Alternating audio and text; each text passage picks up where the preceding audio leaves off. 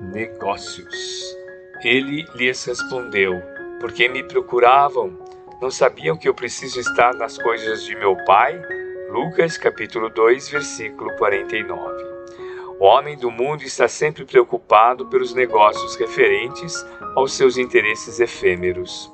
Alguns passam a existência inteira observando a cotação das bolsas, absorvem-se outros no estudo dos mercados.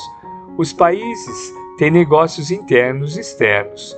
Nos serviços que lhes dizem respeito, utilizam-se maravilhosas atividades da inteligência. Entretanto, apesar de sua feição respeitável, quando legítimas, todos esses movimentos são precários e transitórios. As bolsas mais fortes sofrerão crises, o comércio do mundo é versátil e por vezes ingrato. São muitos raros os homens que se consagram aos seus interesses eternos. Frequentemente lembram-se disso muito tarde, quando o corpo permanece a morrer, só então quebram o esquecimento fatal. No entanto, a criatura humana deveria entender, na iluminação de si mesma, o melhor negócio da terra, porquanto semelhante operação representa o interesse da providência divina a nosso respeito.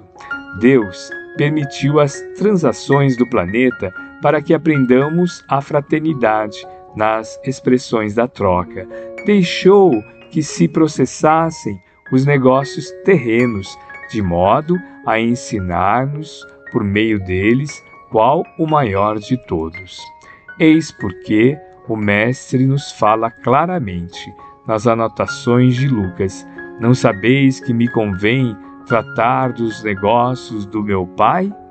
Emmanuel, psicografia de Francisco Cândido Xavier, obra Caminho, Verdade e Vida, capítulo 27.